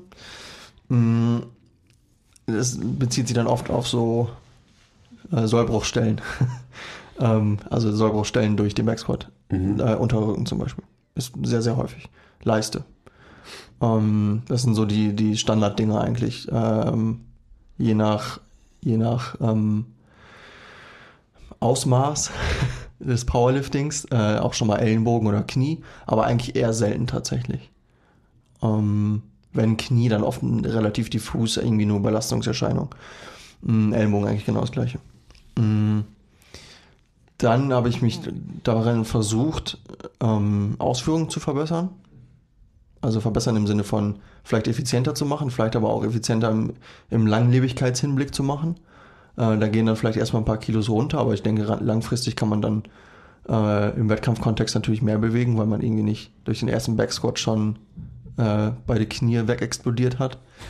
ähm, ist auch denkbar schlecht dann. Also ich glaube, Bankdrücken geht noch, aber Kreuzheben könnte schwierig werden. Weiß ich auch nicht. Ähm, auf jeden Fall versuche ich da Bewegungen aufzuräumen und Alternativen zu geben. Ähm, ich kann aber auch sicher sagen, dass gerade bei den, bei den Fitness-Extension gebiasten Leuten, die denken, sie müssten bestimmte Bewegungen machen, 75% psychologisch ist. Also man muss echt viel auf die Leute einreden. Die Bewegungen gehen dann je nach Ausmaß auch manchmal nicht so super gut. Also alles, was so Wirbelsäulenflexion ist, ist dann manchmal auch einfach nicht so gut möglich direkt. Aber viel davon ist psychologisch. Wie machst du das? Also ich meine, ähm, wenn jetzt jemand, das ist ja auch das große Problem, da haben wir ja gerade schon indirekt drüber geredet, ähm, irgendwann koppelt man seine Identität halt an zum Beispiel eine Art und Weise zu trainieren und dann ist es natürlich auch sehr, sehr schwer, jemanden davon zu überzeugen, dass es vielleicht nicht der Shit ist, also oder es muss ja auch nicht, das heißt ja dann auch nicht, hör auf, das zu machen, sondern das heißt einfach nur, ja, mach das weiter, aber mach dazu vielleicht auch noch das hier. Und dieses, was die Leute dazu machen sollen, passt halt nicht so in, in das Wertesystem rein. Also wie, wie arbeitest du da im Gespräch? Weil du hast gerade gesagt, auf die Leute einreden. Ja, ist schwierig. Ist wahrscheinlich ni- nicht so leicht, jemanden irgendwie zum Umdenken zu bringen, wenn man eben auf jemanden einredet. Ähm, ich glaube, das ist sehr individuell. Also es hängt natürlich auch mit der Person zusammen.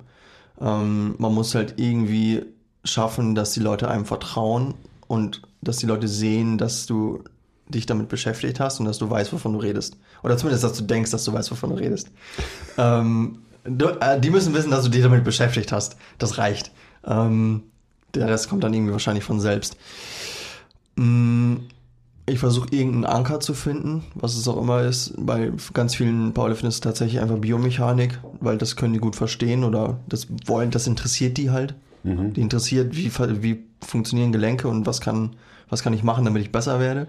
Und das ist dann zum Beispiel, wir haben eben darüber gesprochen, dass ein Knie ja irgendwie als Scharnier gesehen wird, aber eigentlich ja eher eine Kugel wahrscheinlich sogar ist. Kugel? Knie ist, was, ist ein ganz Ja, weirdes Gelenk, aber es ist auf jeden Fall weit weg von einem Scharnier. Ja.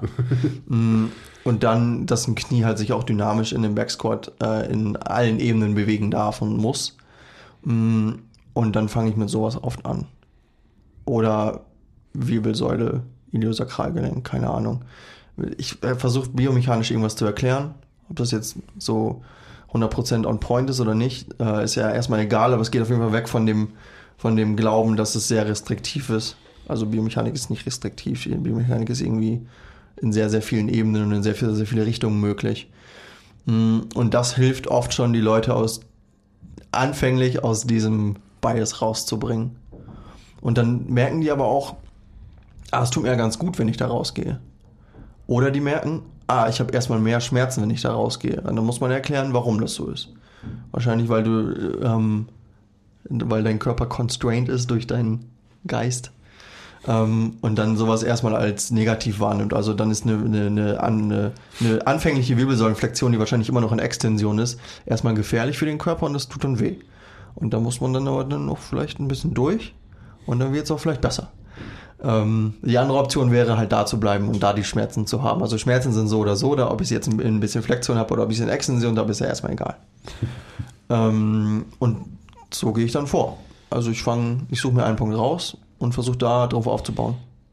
Ja, ich, ich finde den, den Ankerpunkt, das ist, glaube ich, wichtig. Ja. Und dass man eben für den jeweiligen Menschen den jeweiligen Anker findet, der halt immer irgendwie dann am Ende individuell sein kann.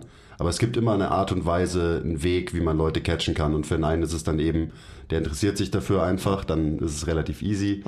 Ähm, dem anderen, keine Ahnung, kann man einfach sagen, so, hey, du, du hast Bock auf Performance, so, du bist ein Athlet, mach mal das, dann wirst du ein bisschen variabler, dann kannst du besser performen und so. Also so einfach nach und nach Ja, genau. kann, kann man dann, glaube ich, schon äh, Leute dahin bringen, dass sie einfach ein bisschen offener werden. Und darum geht's ja am Ende, oder? Dass sie einfach offen sind für die Interventionen, die du ihnen gibst. Ja. Und wenn sie dafür offen sind, dann können diese Interventionen funktionieren, weil wenn sie die Dinger machen, aber nicht dran glauben, dann äh, ist die Chance relativ gering, dass es irgendwie eine positive Veränderung hat.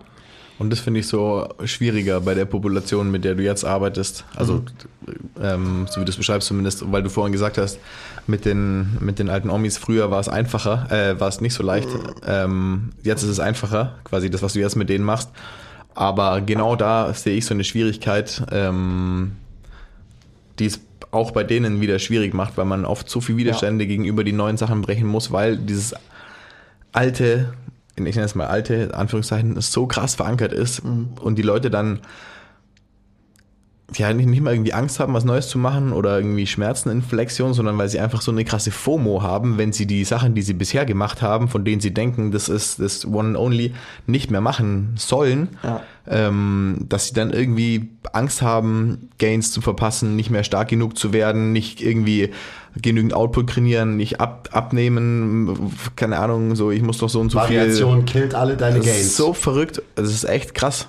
Ähm, ich hatte, habe ja eben schon mal angeteasert, dass ich eine interessante Geschichte zum Thema äh, ähm, Fitness und irgendwie nicht aus seinen Mustern rausgehen habe. Ähm, ich hoffe, dass dieser jemand diesen Podcast nicht hört, weil er fühlt sich so, glaube ich, echt angegriffen.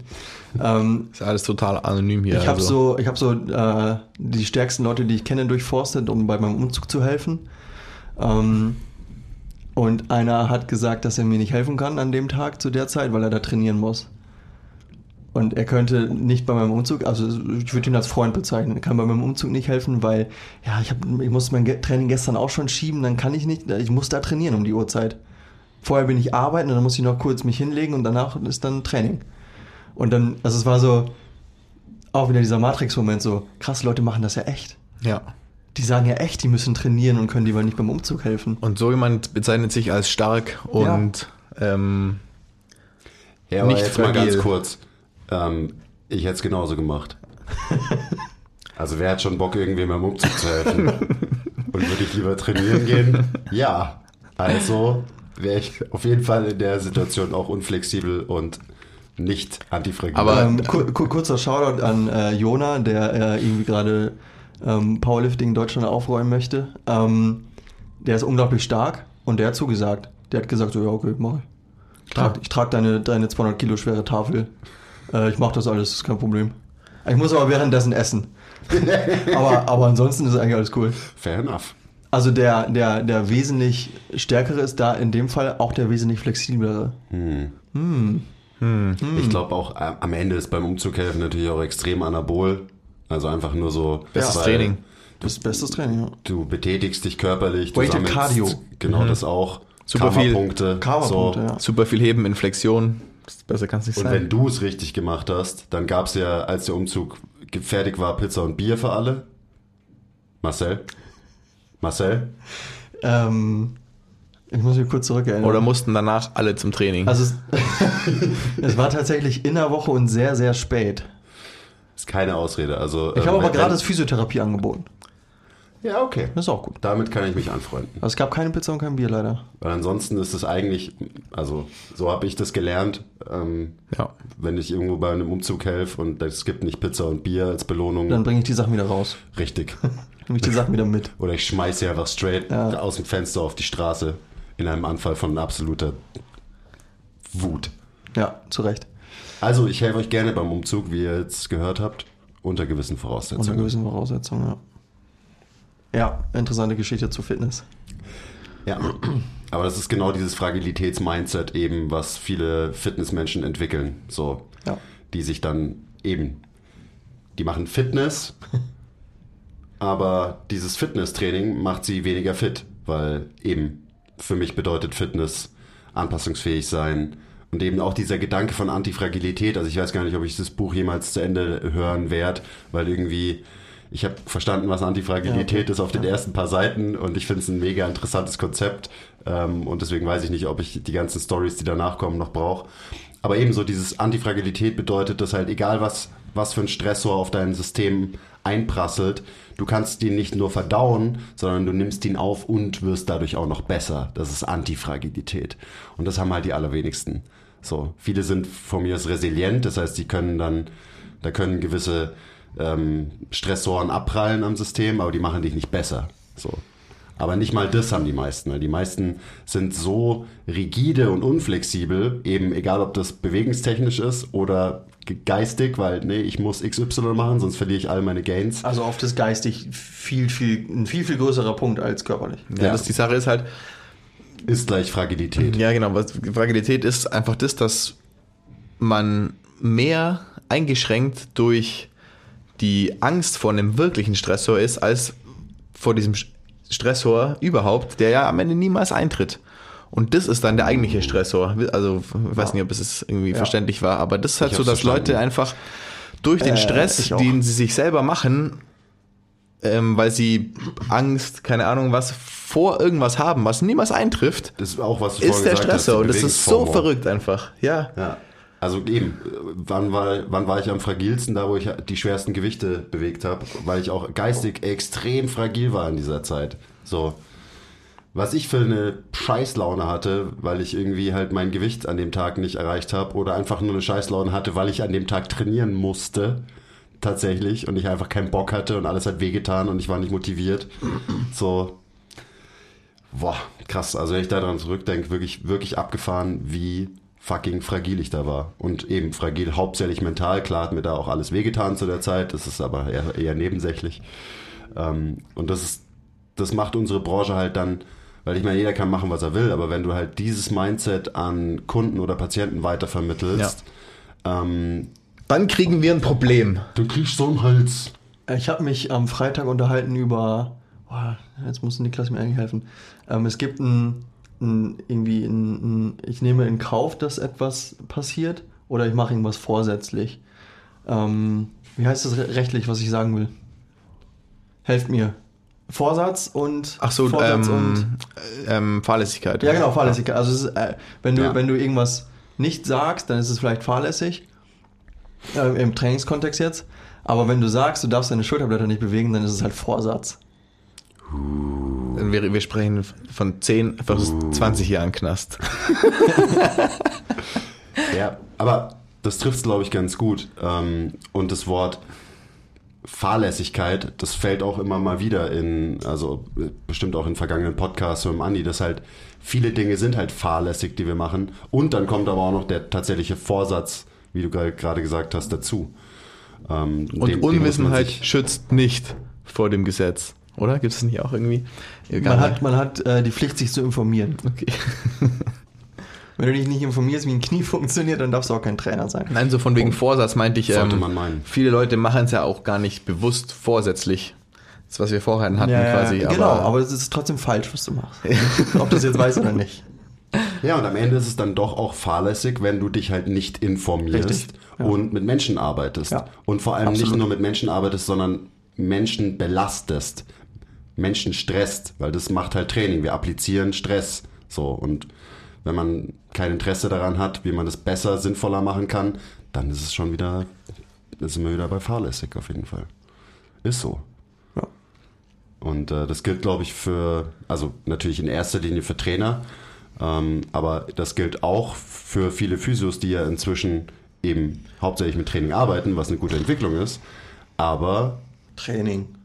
Training, Training ist Training. Achso, nee, Training ist Nee, nur Training Training. ist wenn, Training.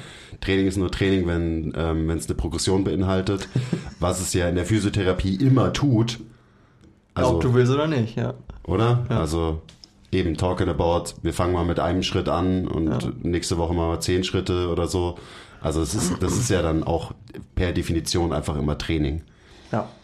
Oder auch, also eben Progression bedeutet dann oft Schmerzfreiheit, beweglicher werden. Was hast du gefunden? Ein Supple Leopard. Klar, steht, steht hier noch drin im Regal. Habe ich auch. Supple Leopard übrigens, Fun Fact, das erste Fitnessbuch, das ich in meinem Leben je gelesen habe. Als ich hier mein Praktikum angefangen habe, war ich so, ja, immer zwischendrin, ja, setze ich mal dahin, wenn Andi und Tilo gerade keine Aufgabe hatten oder so, setze ich mal dahin und lese was. Erstes Buch, das ich gelesen habe, Der geschmeidige Leopard. Mein erstes war Build to the Hilt. Josh Bryant oder so, Jailhouse Strong. Weißt du, was ich meine? Jailhouse Strong, Ja. sagt mir was, aber ja, der Typ auf jeden Fall, der hat ein Buch geschrieben. Aber ganz, ganz, ich ganz glaube, du hattest eine bessere Einstiegslektüre als ich ja, ins ich glaube schon, ja. Aber das war tatsächlich mein zweites und ich habe das nie angefangen zu lesen. Es ist eigentlich interessant, dass der, dass der Dude, der das ja irgendwie äh, publiziert und geschrieben hat, ähm, zwei neue Knie hat. Ja. In Ähm, einem relativ jungen Alter sogar schon. Reden wir vom Kelly oder? mhm. Okay. Vom geschmeidigen Leoparden halt. Ja, das ist durchaus interessant. Ich weiß nicht, ob man darüber reden darf. Nee, ich glaube nicht. Ähm, Er oder wir? Ich, ihr redet rein mich hier irgendwo rein schon wieder. Es war, es war nur fahrlässig. Also Ich glaube, ich bleibe nach diesem Podcast wirst, einfach im Süden. nach diesem äh, Podcast, dann haben wir was falsch gemacht. Nee, aber ähm, ja, es, belassen wir es einfach dabei. Es ist Ja. interessant, dass dieser Das ist Mensch interessant, zwei das ist erstmal neutral. Er kann ja Das auch ist einfach auf jeden vielleicht Fall interessant. wirklich nichts dafür.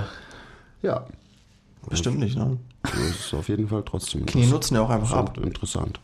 Also langfristig nutzen sie definitiv ab. Ja, je nachdem, was man halt so macht. Man kann es halt beschleunigen, wenn man möchte. Ja. Ja. Man kann, man kann ihm auch entgegenwirken. Man kann, Aber auch, man Antifra auch, man ja. kann auch Antifragilität Könnte entwickeln. man machen, ja. Wie ist denn das eigentlich so? Weil du, du machst ja auch CrossFit. Also- on, on, off. So, ja, Also ich- ich- on-off, ich aber bin Coach. irgendwie- Genau, du bist CrossFit-Coach, du hast eine Lizenz. Ähm, du hast, hast mir vorhin erzählt, ähm, früher im Keller von deinen Eltern angefangen, CrossFit zu machen. Echt früh sogar. Z- 2006, als Ja. noch niemand in Deutschland wusste, was, zum Geier was CrossFit, CrossFit? sein soll. ähm, 2006, das ist total abgefahren. das kann sein, dass ich mich vertue, dass es 2007 war. Also auf jeden ja, Fall aber bevor auch ich das volljährig war. So. 2009 Da wäre war auch abgefahren. 2003 auch. Ich glaube, da gab es Ja. es noch nicht. Wann, wann, seit wann gibt es CrossFit? Ich habe keinen Plan. 2002, 2003 du oder so. der. Crossfitter, du musst es wissen. Ja, aber so um den Dreh waren wahrscheinlich so diese ersten Games, die dann wirklich noch klein war, in so einer Lagerhalle irgendwo, wo es noch richtig geil raw war. Ja. Früher war alles besser. Okay, erzähl weiter. Ohne, ohne Sponsor und so. Ja, ja, Das genau. war echt besser. Es war wirklich besser. Da gibt's ja, es gibt schon ein paar ähm, richtig gute Dokus. ja. Ähm, Auf jeden Fall, Ja. was ich eigentlich fragen wollte, warte, 2000 gegründet, CrossFit. Also du bist auf jeden Fall ein Early Adopter. Ähm, hat Woll- sich, Wollt ihr einen kurzen Funfact noch? Eben als wir im Immer. Café saßen. Ähm, wir haben geredet und irgendwann hast du angefangen, in dein Handy zu gucken. Und ich dachte so, was ist das für ein Penner, Alter? Wir unterhalten uns hier gerade und der glotzt irgendwie in sein Handy rein. Aber dabei hast du irgendwas aufgeschrieben. Hoffe ich mal. genau, ich habe Notizen Ich hoffe, du hast was aufgeschrieben gemacht, und ja. warst nicht der Penner, der in sein Handy glotzt. Nee, das, ähm, das, ma das mache ich tatsächlich nicht.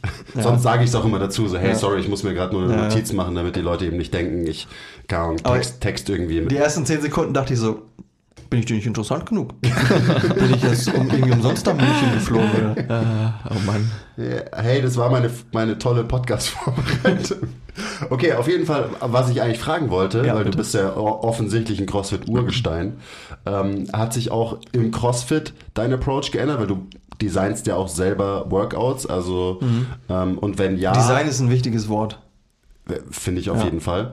Ähm, wenn ja, wie und auch wie wird das, also merken das dann die Leute, die deine Workouts machen, wie wird es angenommen, aufgenommen von diesen Menschen und so weiter. Also ich habe jetzt eine Zeit lang immer einen, einen rausgelösten Tag aus einer, aus einer Programming-Woche gemacht. Ähm, also quasi, ich hatte einen Tag mit Leuten und konnte machen, was ich will, so im Prinzip. Ich habe in der Regel einen relativ langen äh, Clipper gemacht, also ohne einen Kraftteil oder sowas, sondern halt ein kleines Warm-up, äh, ein zielführendes in der Regel. Äh, die Leute haben sich irgendwann beschwert, weil ich so ganz viel so Bergholz und so Animal Movements gemacht habe und die halt einfach nicht damit klargekommen sind. Die konnten keinen keinen Entenlauf machen, weil die halt irgendwie, ah nee, das Knie, das muss sich auch irgendwie bewegen so. Äh, ganz interessant. Manche haben sich besser adaptiert, manche schlechter. Egal, Warm-up war auf jeden Fall äh, für mich immer sehr interessant. Für die Leute war es immer ein bisschen nervig, aber ich fand es immer schön, wie die sich bewegen. Ähm, und dann habe ich halt immer irgendwas in meinen Augen künstlerisch Wertvolles gemacht. Also hat sich auch immer sehr schön gelesen und äh, dann, äh, also äh, eine gewisse Ästhetik gehört zum Programming auf jeden Fall dazu, finde ich. Haben wir uns auch schon mal unterhalten. Wenn Ähm, du so an die Tafel schreibst und so, das muss natürlich. also meine Schrift ist ja. absolut unleserlich. Das war definitiv nicht ästhetisch.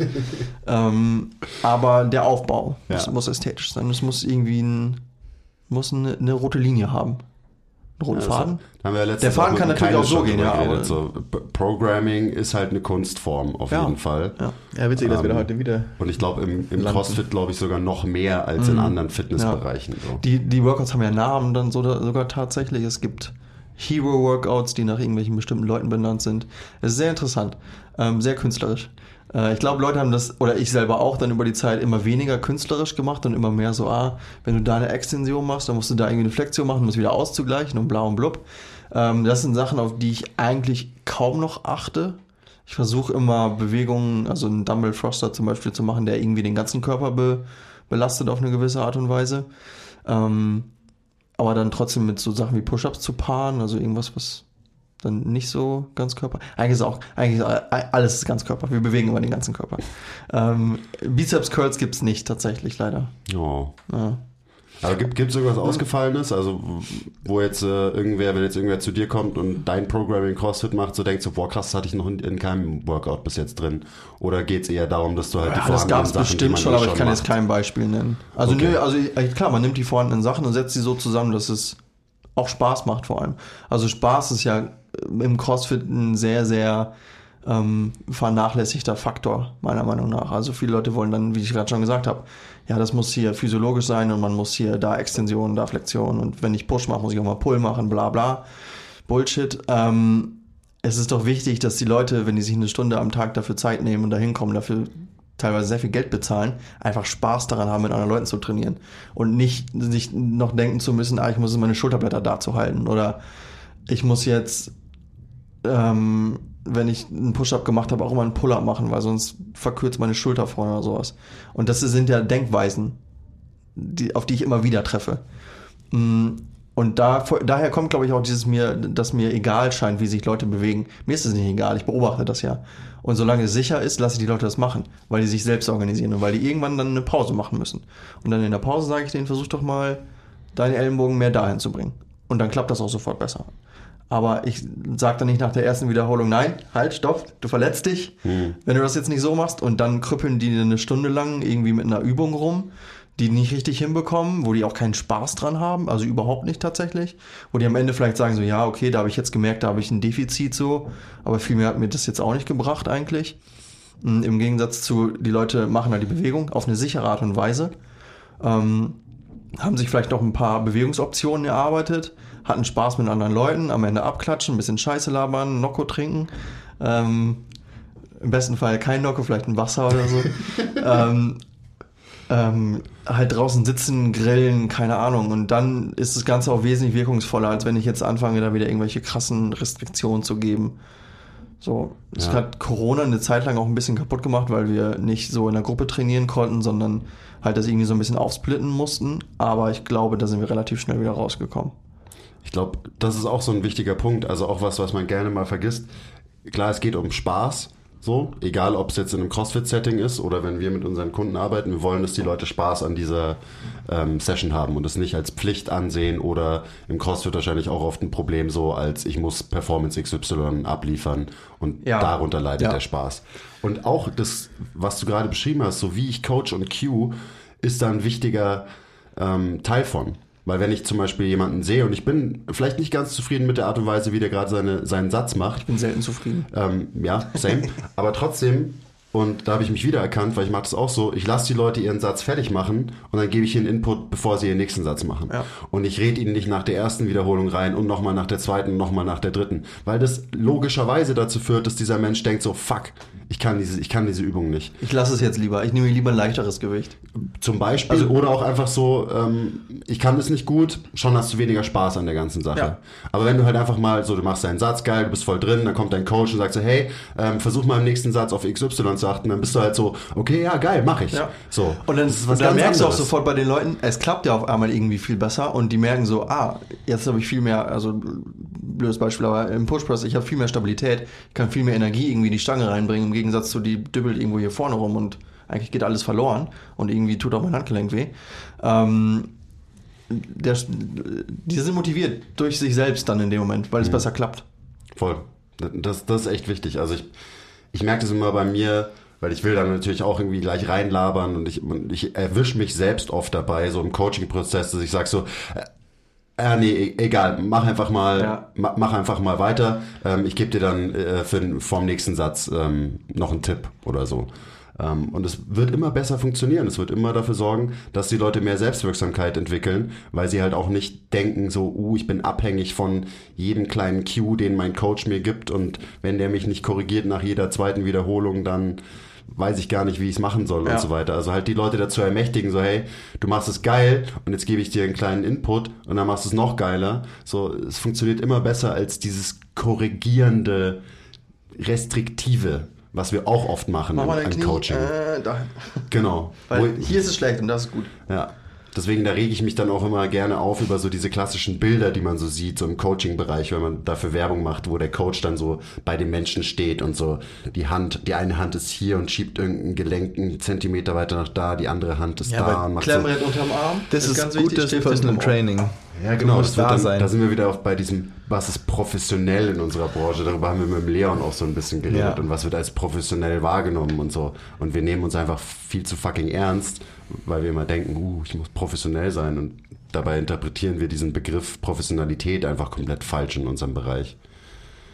Ich finde auch, gerade mit der Population, die du jetzt anscheinend trainierst, ist es eher so, dass man die Leute aus Sachen rauscueen muss, anstatt in irgendwie gute Bewegungen rein. So, Ja. Sondern das, wenn jetzt, also ich meine, das haben wir auch schon öfter gehabt, dass wenn man jetzt irgendwie Newbie hat oder sowas, dass das leichter ist, dem irgendwelche Bewegungen beizubringen, als irgendjemand, der sich schon krass lange mit Training auseinandergesetzt hat und irgendwelche ähm, Sachen in seinem Kopf hat, wie denn was zu machen ist, die Bewegung dort wieder rauszukriegen. So. Da sind wir wieder beim Trümmerhaufen, gell? Ja, das ist schon ist echt irgendwie verrückt Ja. so. Also es ist, du musst ja, eigentlich musst du jetzt jemandem, der sich überhaupt nicht mit der Materie auseinandersetzt, nicht mal das Knie coachen. Das macht einfach mehr oder weniger das, was es soll. So. Oder es macht halt das, was passiert. Es macht halt das, was die Hüfte macht und was der Fuß macht. So. Und das ist cool. Es macht das, was passiert, finde ich gut. Und, und ähm, wenn, ist, wenn die. Person sich aber halt irgendwie darauf konzentriert, irgendwas mit ihr nur, um bei dem Beispiel zu bleiben, Knien zu machen, ist es so viel schwieriger, ähm,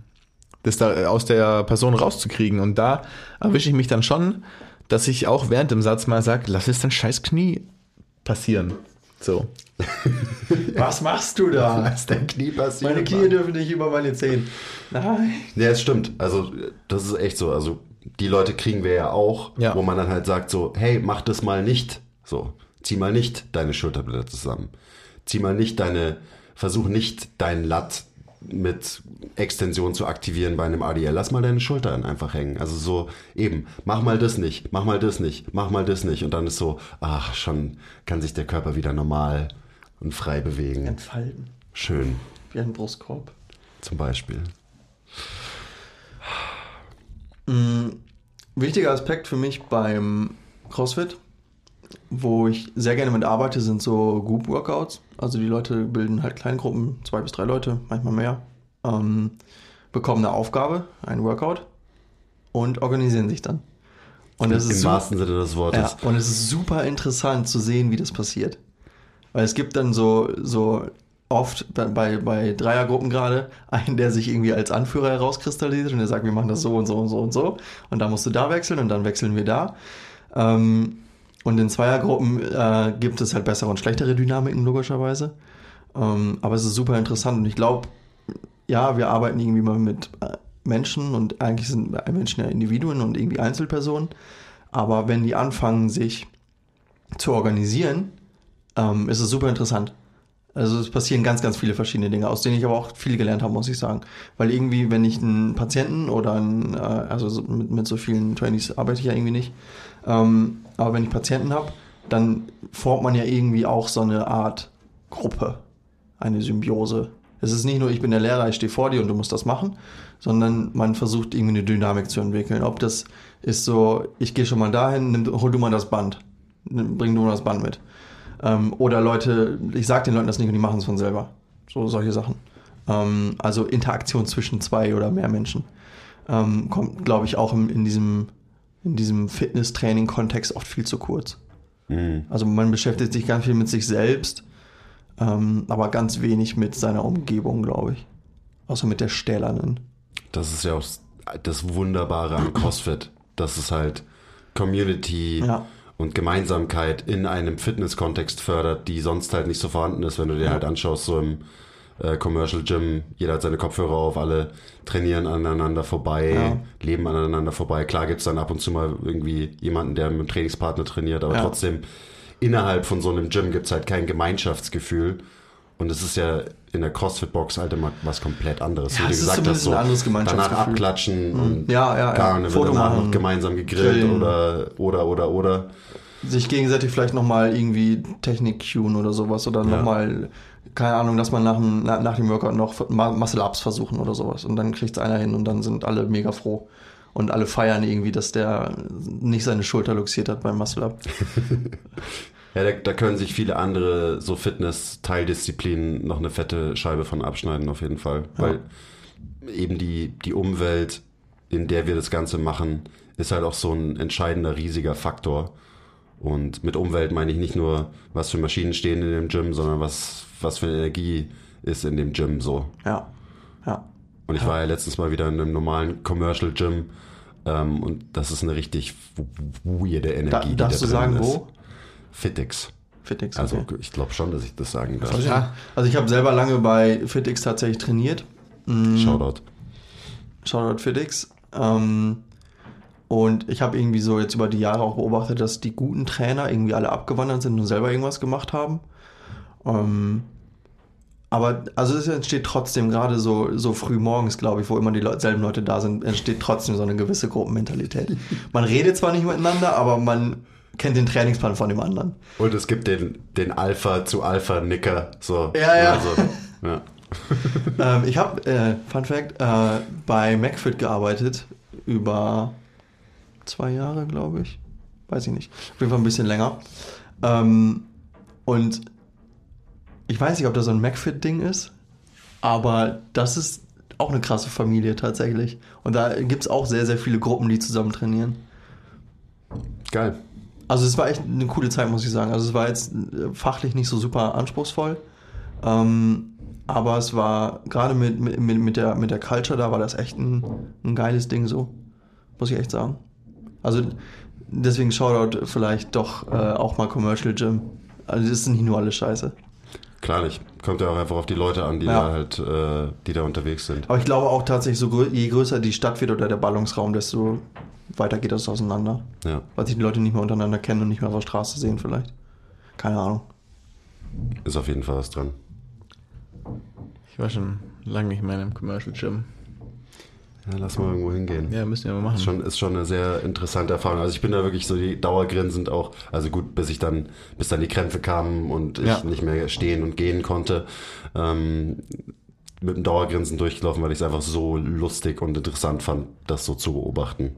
Ja. So eben die, diese Kultur. Ja. Und Ku- Kultur ist halt ein ganz, ganz wichtiger Faktor, glaube ich, wenn es um, ähm, um Training geht auch. Was für eine Kultur förderst du als Coach in den Möglichkeiten, die du hast? Und deswegen finde ich auch dieses CrossFit-Gruppentrainingsding, um da den Bogen mal wieder äh, zu, wie sagt man, was ist das? Was Spannen. Ist das? Spannen. Spannen? Schlagen, Oh, sage ich immer. Spannen. Bogen, Bogen schlagen? Warum schlägt man den Bogen? Ja. Ja. Bogen. Dinge mit, Bo Dinge mit Bögen. Ähm, ich will halt eine Kultur entwickeln mit Leuten, die mir auch irgendwo vertrauen, die weg von dem geht, worüber wir jetzt die ganze Zeit ablästern. Also ich will das, ich will das CrossFit nicht mehr mit Verletzungen und mit komischen Bewegungen assoziiert wird, sondern einfach damit, geil, das sind acht Leute in einer Gruppe und die sind jetzt in einer Stunde wi- wieder ein bisschen weitergekommen und können sich danach wieder irgendwie besser bewegen. Haben vielleicht auch Muskelkater und finden das auch geil, Muskelkater zu haben, aber haben halt keine Gelenkschmerzen zum Beispiel oder denken nicht so, oh, ich muss schon wieder zum CrossFit, da muss ich schon wieder einen Backsquat machen. Oder landen nicht auf Gym-Fails. Scheiße, schon wieder nicht auf Gym Fails gelandet. Schon wieder, verdammt. Oder yay. Heute mal hoffe- nicht ich auf Gymface wirklich- gelandet. Ich habe gerade vor, eine richtig wilde Trainingsphase zu starten und hoffe, dass ich es irgendwann mal auf Gym-Fails schaffe mit irgendeiner wilden Chaosübung, die ich dann, äh, die ich dann mache. Das ist immer noch so eins meiner Life-Goals. Neben natürlich der most swole functional boy im Game, Game zu sein. Ja, ähm, die Zeit fliegt. Wir, wir, müssen, wir müssen weiter zum Skill-Meeting. Shoutout an unser Skill-Meeting, falls ihr noch nicht abonniert habt. Schämt euch und fangt sofort an. Es ist der beste Deal im Fitness-Game, wenn es um Education geht. Und heute hält die Julia ein Skill-Meeting. Ich freue mich schon sehr drauf. Also Julia Felber, die auch schon hier im Podcast zu Gast war. Shameless Plug, sorry. Äh, Marcel, vielen Dank, dass du hier warst. Ähm, danke fürs Gespräch. Sehr gern. Hoffentlich werde ich nicht verklagt. Ich glaube nicht. Wenn dann, wär- wenn, dann werden wir alle verklagt. Ja. Ich Von glaub- ich glaub, das ist Fitix, fein. von McFit, von Und wenn wissen wir jetzt ja auch, dass es ähm, nur fahrlässig war und nicht vorsätzlich. Von daher passt Also schon ich, alles. ich kann ganz klar sagen, bei mir war das ganz klarer Vorsatz. okay, perfekt. Bei mir war es nur fahrlässig. Gut- gut, dass du Basti das ist noch, mein Anwalt, also ähm, meldet, meldet euch bei ihm dann, wenn ihr Gut, dass du das noch angehängt hast, auf jeden Fall. Ja, meldet Vorsatz. euch bei mir, wenn ihr Fragen zu Ganz klarer Vorsatz. rechtlichen Sachen habt. Ach ja, wo, wo bist du denn beheimatet? Also Ah. wo, wo, wo kann man dich denn so finden? Ich meine jetzt vor allem im echten Leben ähm, und dann vielleicht auch noch in diesem Internet. Ähm, Im echten Leben findet ihr mich wahrscheinlich hauptsächlich in der, oh, englisches Wort mit TH, Human Performance Therapy in Ibbenbüren. Habe ich gut gemacht, ne? Hast du gut gemacht. Ib Ibbenbüren. Ibbenbüren. Okay. Ibbenbüren. Elbenburn, okay. Ibbenbüren. Ibbenbüren. Wir, wir schreiben das auch nochmal in die Shownotes. Ja. Ähm, und daran anschließend das LA Performance House auch in Ibbenbüren. Decklenburger Damm 59. Und das ist dann auch das, wo große Dinge passieren werden Da werden Anfang riesengro nächsten Jahres. riesengroße Dinge werden passieren. Willst du noch einen kleinen Teaser geben vielleicht so zum Abschluss? Da haben wir Ähm. so gar nicht drüber gesprochen, das ist absolut neu für mich. Erzähl mal. Ähm, es wird äh, eine CrossFit-Box eröffnet, die CrossFit Ibbenbüren heißt und die wird angeschlossen an das LA Performance House. Ich versuche dort äh, gerade beschriebene CrossFit-Philosophie, aber auch äh, Trainingsphilosophie zu vermitteln und Menschen ein besseres Leben zu verschaffen. Und Nice. mehr Geld natürlich auch. Klar. Super geil. Also falls ihr da in der Nähe seid, ähm, checkt vorbei bei Marcel. Ähm, danke, dass du hier warst. Freue mich schon aufs Training später. Yes. Und noch ein bisschen benchen. Heute ist Montag. Montag wird gebencht. Ähm, danke fürs Zuhören. Und bis zum nächsten Mal. Ciao, ciao. Okay, bye. Bye. Need your greens. And Browns.